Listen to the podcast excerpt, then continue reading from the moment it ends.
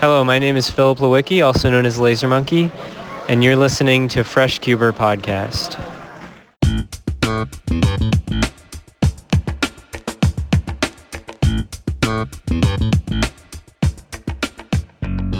Herzlich willkommen, liebe Zuhörer. Hier ist der FreshCuber Podcast von Roland Frisch, ein etwa alle zwei Wochen erscheinender Audiopodcast rund um das Thema Zauberwürfel und Speedcubing. Gerne möchte ich euch durch Gespräche und Interviews, durch Cubing News und so weiter informieren und unterhalten.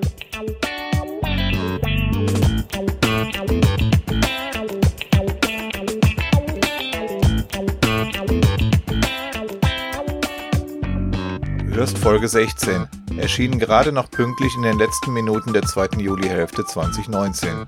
Die Themen in dieser Episode Willem Klose spricht mit Mike Ditton über seine Erlebnisse bei der WCA World Championship in Melbourne, Australien. Auch Henry Gerber hat mir seine Eindrücke von Competition und Kontinent als Sprachnachricht für den Podcast geschickt. Willem berichtet uns außerdem, wie erfolgreich die World Championships aus deutscher Sicht waren. Und zum Schluss erzähle ich noch kurz, wie ich die Worlds aus der Ferne erlebt habe.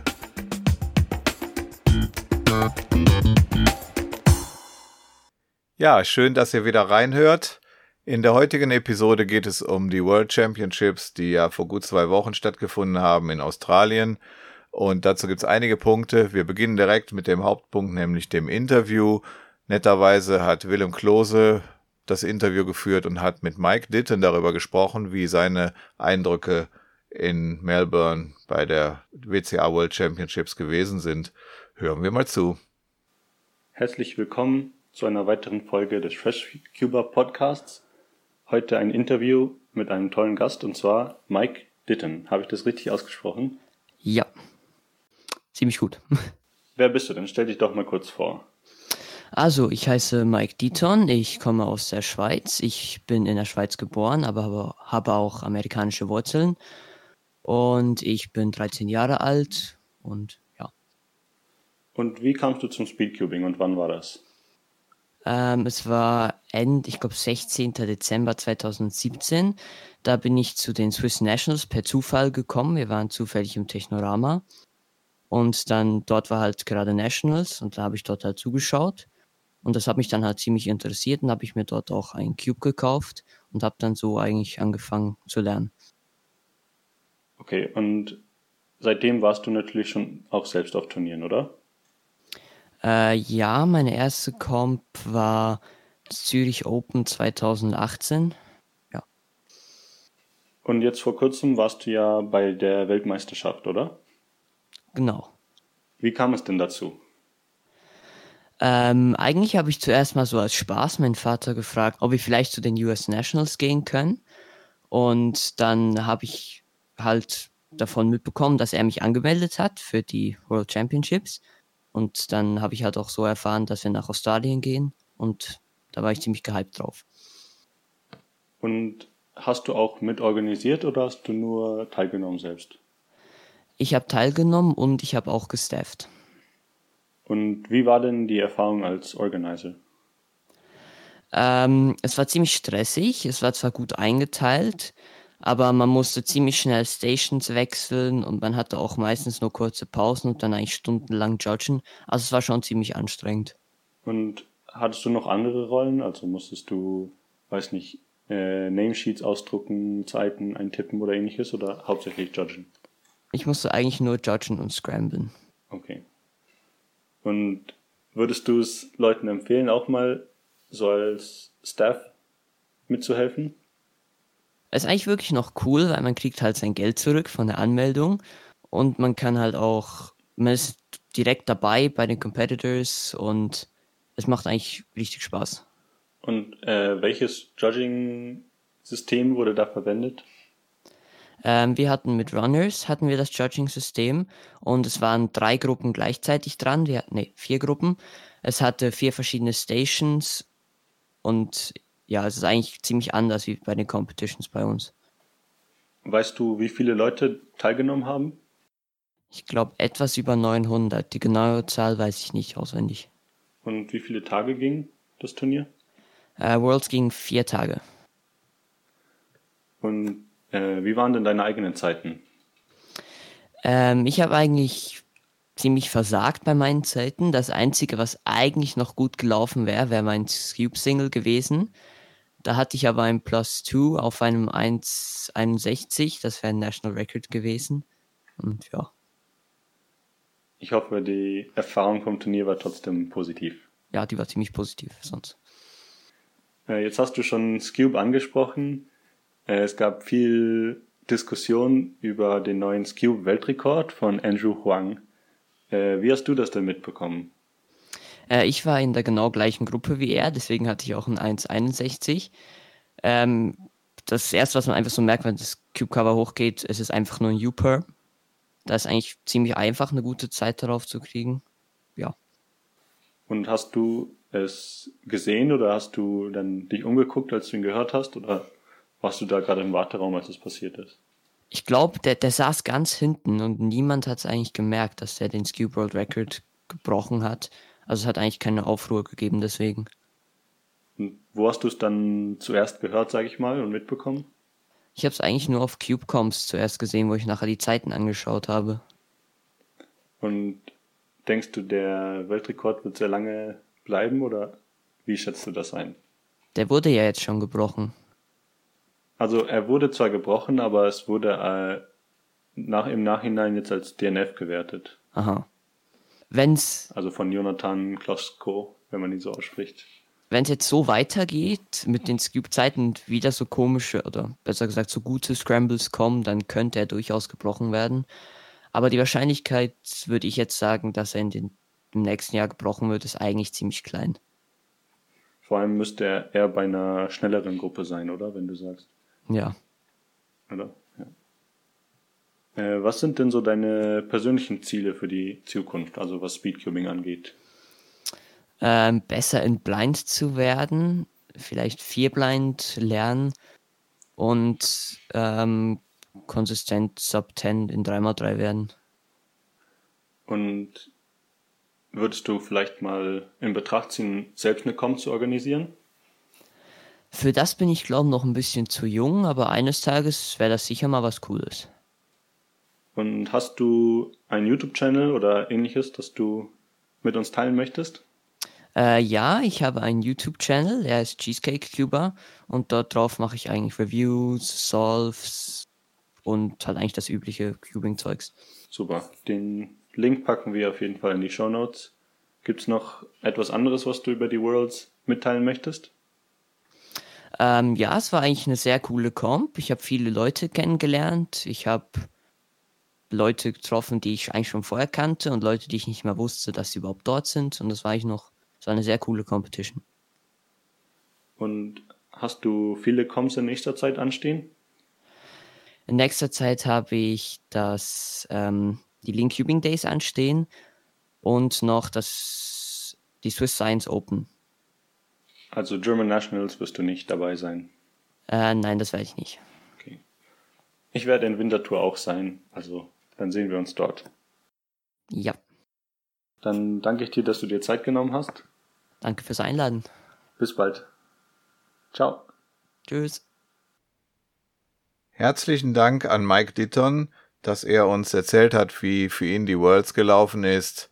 Und auch herzlichen Dank an Willem Klose, der das Interview geführt hat.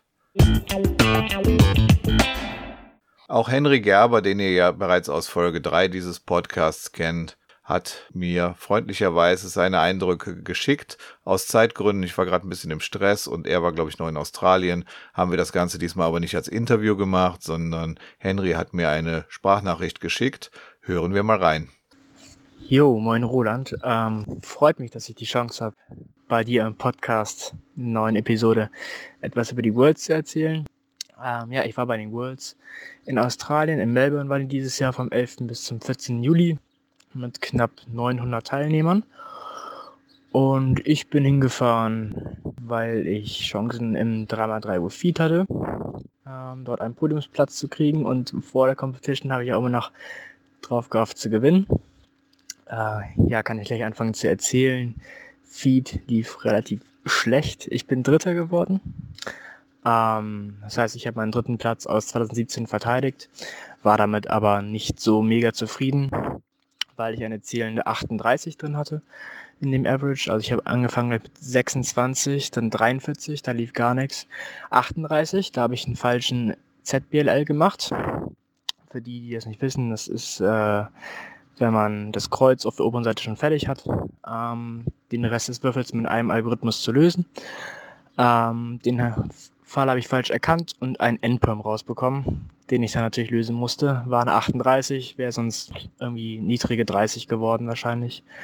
Ähm, und dann mit 26, 28 aufgehört. Ähm, war also am Ende ein 31er Average und ich war 500 vorm vierten Platz, also war wieder mega knapp. Ähm, ohne den Fehler wäre der zweite Platz gut drin gewesen. Äh, ja, sonst meine Ergebnisse, die waren durchwachsen bis schlecht. Ähm, Big Cubes waren nicht gut, Clock war nicht gut, Dreier war nicht gut, Vierer war okay, Fünfer erste Runde war noch okay. Ähm, Scube war eigentlich ganz okay. Da bin ich auch im Finale gewesen. Ähm, Megaminx bin ich auch ins Finale gekommen als letzter Platz. Und äh, habe dann den 12. gemacht mit einem 43er Schnitt und einer Sub 40 Single. Damit war ich ganz zufrieden. Ähm, ich habe eine PB gemacht.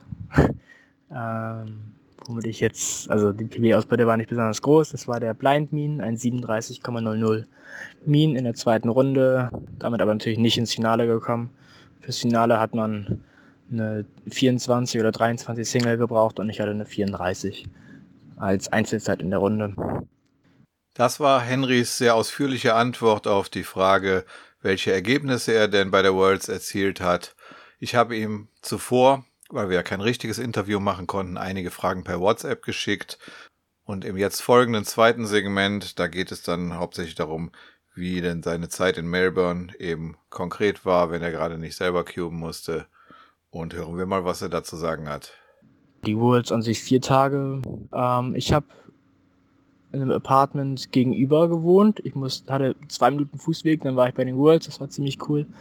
Ähm, ich habe viel mit Marco, und Kevin gemacht. Wir saßen am Tisch mit den äh, Holländern.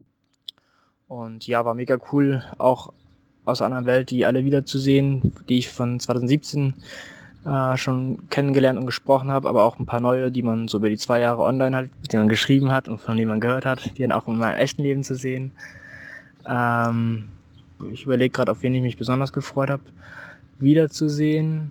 Ähm, ich fand Daniel Karnock eigentlich ganz cool. Mega chilliger Typ. Äh, der hat auch den dritten Platz in Square gemacht, wie auch vor zwei Jahren in Paris schon in Square One. Also wir sind, wir machen immer dritte Plätze. Ähm, aber wir waren noch ganz cool. Äh, Anthony Paterakis. Mit dem haben wir, habe ich viel gemacht oder die Deutschen generell. Äh, so viele waren wir nicht. Ich glaube, wir waren 16 Leute insgesamt. Ähm, genau. Eine weitere meiner Fragen an Henry war, welche Wettbewerbe er denn auch als Zuschauer besonders interessant fand. Hören wir hier seine Antwort. Wettbewerbe, die ich besonders interessant fand, ja, Blind war so ziemlich cool eigentlich. Also ich habe sehr cool gefunden, die Finalrunden zu gucken. Ähm, Big Cubes 6er, 7er, äh, da hat Max Park ja wieder was rausgehauen. Auf jeden Fall ein 7er Doppel-WRs. Äh, schon ziemlich krass. Äh, Blind war halt cool mir anzugucken und da war das Podium auch wirklich recht überraschend. Auf jeden Fall der Sieger. Ähm, welche Runden waren noch cool? Pyraminx, ja, fand ich auch ganz cool. Mal überlegen, Skew war ich halt selber drin, habe ich wenig von mitbekommen. Die Scrabbles waren aber sehr schlecht und äh, ich war auch letzter im Finale geworden. Äh, Vierer, Fünfer war auch spannend. Also Big Qs war auch besonders spannend, weil Kieran aus Irland, der macht ja Yao. Und äh, der hat auch zwei Podien gemacht in 6er und 7er und war damit halt der Einzige, der mit Yao Worlds Podien hat. Das gab es vorher noch nicht, hat auch die erste Sub 40 äh, in Europa im 5er gemacht und hat sonst auch noch ein paar Big Cubes, Big Cube ERs gemacht. Äh, 3x3 Finale war natürlich unglaublich spannend. Ähm, ich hätte mit dem Ausgang nicht gerechnet. Ähm, mein geheimer Favorit war eigentlich Timon Kulaschinski, weil der davor die Wochen so krasse Ergebnisse gemacht hat. Viele Sub-7 Averages und naja, ich glaube, er war dann halt ein bisschen nervös und hat auch ein DNF drin. Ähm, aber deutsches äh, Doppelpodium im Dreier und äh, der zweite Platz, sehr überraschend, äh, war ja der aus den Philippinen, der Ruhmacht. Schon ziemlich krass. Der hatte seine erste Competition ähm, nach den Worlds 2017 mit einem 24er Schnitt und nicht mal zwei Jahre später ist er Vize-Weltmeister. Das ist schon echt eine krasse Verbesserung. Ähm, und natürlich auch sonst äh, Plätze 1 bis 6 waren innerhalb von einem Zehntelsekunden äh, irre dass es so knapp ist. Und äh, ja, ich habe natürlich auch alles mitbekommen von der Reaktion, als Max Park seinen letzten Solve gefinisht hat. Und da haben sich die Weißen natürlich schon ausgerechnet, äh, was Philipp braucht, um zu gewinnen. Und ja, dann ging, das Jubel, ging der Jubel los, weil Max Park war auch der Letzte, der gelöst hat. Und ja, er hat die Vorderrunden halt auch gewonnen und zwei Sub 6 Averages gemacht, was krass war. Und dann nicht im Finale kein Podium. Oh, also war schon echt ein krasses Niveau. Bleibt noch die Frage an Henry, ob er auch sonst noch was von Australien gesehen hat und auch die Frage, wie es nun weitergeht für ihn im Speedcubing. Hören wir, was er abschließend zu sagen hat. Ich freue mich schon auf die nächsten Worlds. Ich würde gern sehen, so wo Ruder auch landet als Methode. Ähm, ob da vielleicht noch mehr jetzt kommen von dem, der Zweiter geworden ist. Vielleicht auch Sub 6 demnächst. Mal schauen.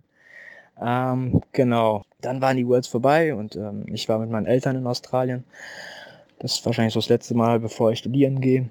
Und wir haben noch eine Rundreise von den Süden in den Norden an der Ostküste gemacht. Ähm, gestartet halt in Melbourne. Von Melbourne habe ich jetzt recht wenig gesehen, weil ich da bei Competition war. Wir sind am Montag weitergeflogen nach Sydney.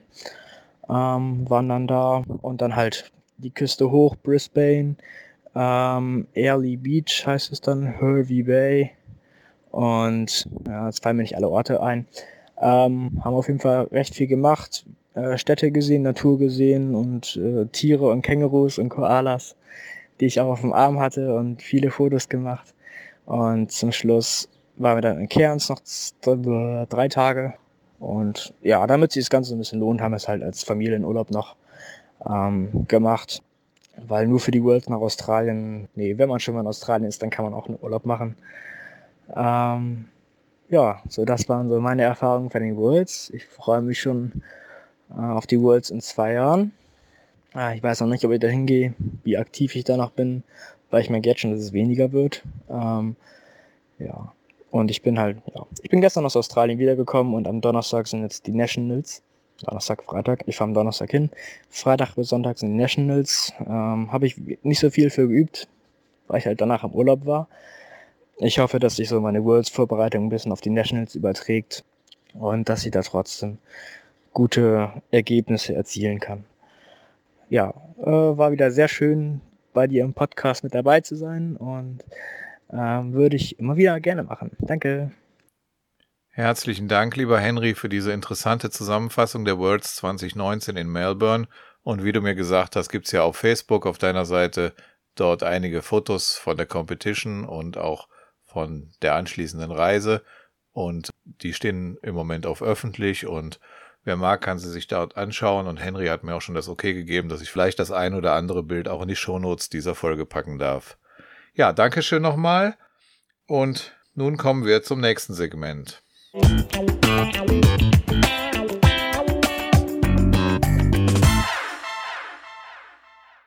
Und zwar hat Willem Klose schon einmal vorausgegriffen, wir kennen ihn ja gewöhnlich von den Rekord-News, immer in den Cubing-News der ersten Folge des Monats.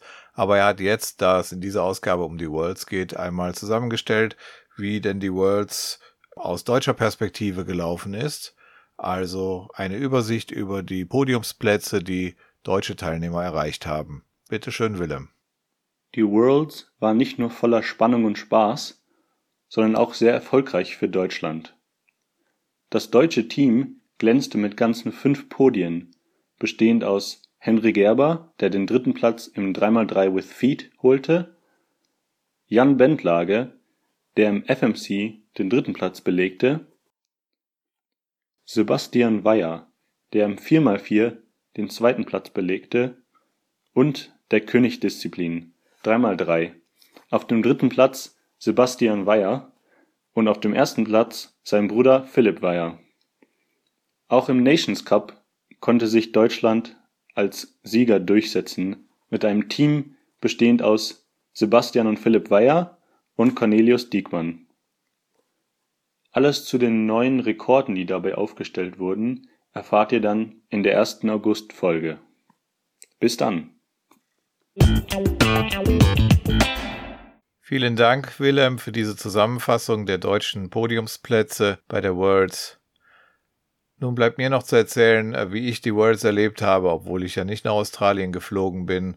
Und zwar habe ich Samstag und Sonntag jeweils einen Teil davon auf Twitch gucken können. Durch die Zeitverschiebung lief das natürlich größtenteils in der Nacht, aber Samstagabend habe ich relativ spät geschaut und da lief dann die Runde 1 des Rubik's Nations Cup und für Deutschland traten zwei Teams an, Germany 1 und 2 und wie wir wissen, hat dann später eben auch das eine deutsche Team den Nations Cup gewonnen, wie übrigens auch schon 2017. Ja, dann der nächste Tag, da habe ich dann weiter Twitch geguckt und zwar beim Frühstück und dann auch später noch in der Bahn auf dem Weg zur Arbeit. Ich musste ja Sonntag arbeiten, wie das so ist bei Straßenbahnfahrern, die fahren ja auch sonntags. Und dann hatte ich da die Gelegenheit auf dem Weg zur Arbeit auch noch Teile vom Finale zu sehen ich fand das sehr schön, dass man das, dass man auf die Art und Weise teilhaben konnte an der Worlds und das Ganze wurde auch ganz nett moderiert jeweils. Da waren es dann immer zwei, die sich abgewechselt haben und das, was da gerade geschah, interessant kommentiert haben. Also für die nächste große ähm, WM oder Euro würde ich das empfehlen, wenn es einen Twitch-Stream gibt. Man kann den dann auf der Startseite des Wettbewerbs finden oder eben direkt auf Twitch. Das ist auf jeden Fall eine schöne Sache gewesen. Das wollte ich abschließend noch erwähnen. Und damit geht dann diese Folge über die Worlds 2019 in Melbourne auch zu Ende. Ich hoffe, dieser Rückblick hat euch gefallen. Und falls ihr selber dort wart und vielleicht zu den Leuten gehört, die ich in der letzten Folge erwähnt hatte, die ich persönlich kenne, die dort waren, also zum Beispiel Daniel, Erik, Finn, Heike, Helmut, Henry, Jan, Jules, Kevin, Laura, Linus, Marco, Philipp, Sebastian oder Sebastian, dann könntet ihr natürlich gerne auch von euren Erfahrungen erzählen. Es ist bestimmt möglich, in einer künftigen Folge auch noch einen kleinen Nachschlag zu präsentieren, was ihr Besonderes bei der Worlds erlebt habt. Das war's nun für heute. Ich hoffe, ihr hattet eine schöne Zeit hier mit diesem Podcast, auch wenn er diesmal ein bisschen kürzer ausgefallen ist. Ich bin gerade ein klein bisschen im Stress gewesen. Wir waren ein Wochenende verreist und so ganz ohne freie Tage ist es doch etwas schwierig, einen Podcast zu erstellen. Und die nächsten freien Tage liegen ja schon im August und da bin ich dann bei den German Nationals und vielleicht werde ich den einen oder anderen von euch dort sehen. Ich werde auch Kärtchen verteilen, damit es noch weitere Hörer gibt für den Podcast. Wäre schön, wenn dieses Projekt unterstützt. Wer Lust hat, irgendwie mitzumachen, kann sich gerne bei mir melden. Freue ich mich. Alles Gute und bis zu den German Nationals oder bis zur nächsten Folge. Ciao.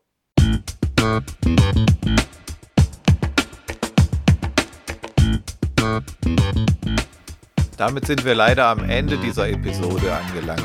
Ich hoffe, diese Folge des Fresh Cuber Podcasts hat euch gefallen. Meine Cubing-Website ist freshcuber.de und dort findet ihr auch die anderen Folgen dieses Podcasts und die Möglichkeit, ihn zu abonnieren, sodass ihr keine Folge verpasst. Wenn ihr dieses Projekt unterstützen möchtet, dann teilt den Link zum Podcast, erzählt anderen Cubern davon, schreibt fleißig Kommentare unter die Show Notes dieser Folge und schickt mir Ideen für weitere Themen. Ihr könnt mir auch gerne e-mailen an podcast@freshcuber.de.